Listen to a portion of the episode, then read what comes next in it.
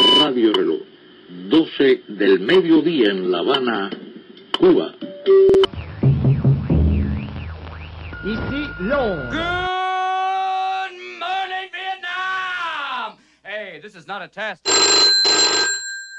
Allô le monde avec Elisa sur RJR.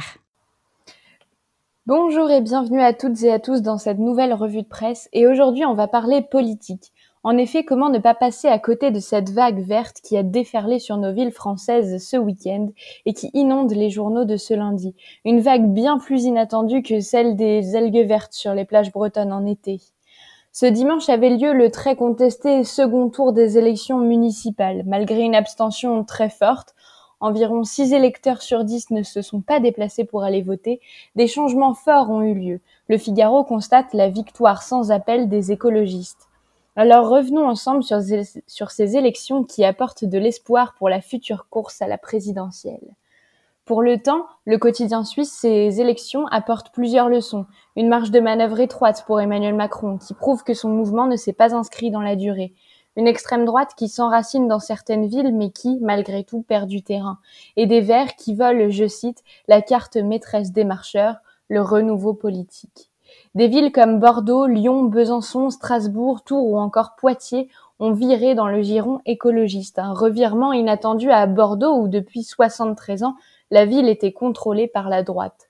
Ces élections l'ont montré, l'union fait la force. En effet, comme l'expliquent ce matin les quotidiens La Croix et l'Obs, ces virements ont été possibles grâce à des alliances et des unions entre les écologistes et la gauche. Ces victoires ont donc constitué un bloc social écologiste qui pourrait bien rassembler la gauche sous la bannière verte de l'écologie aux prochaines élections présidentielles en 2022.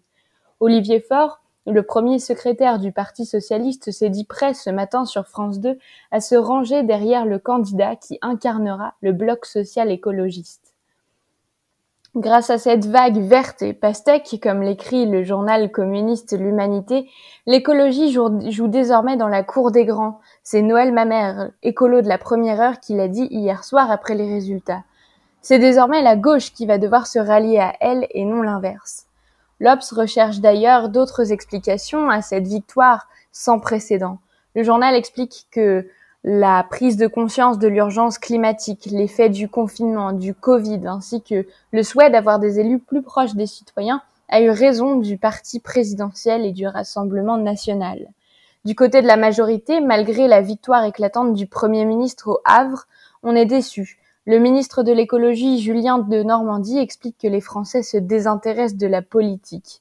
De l'autre côté, la secrétaire d'État Brune Poisson explique que l'écologie n'est pas un parti essayant ainsi de minimiser la victoire des Verts. Les nouveaux maires ont donc deux ans pour démontrer la nécessité d'élire un président vert.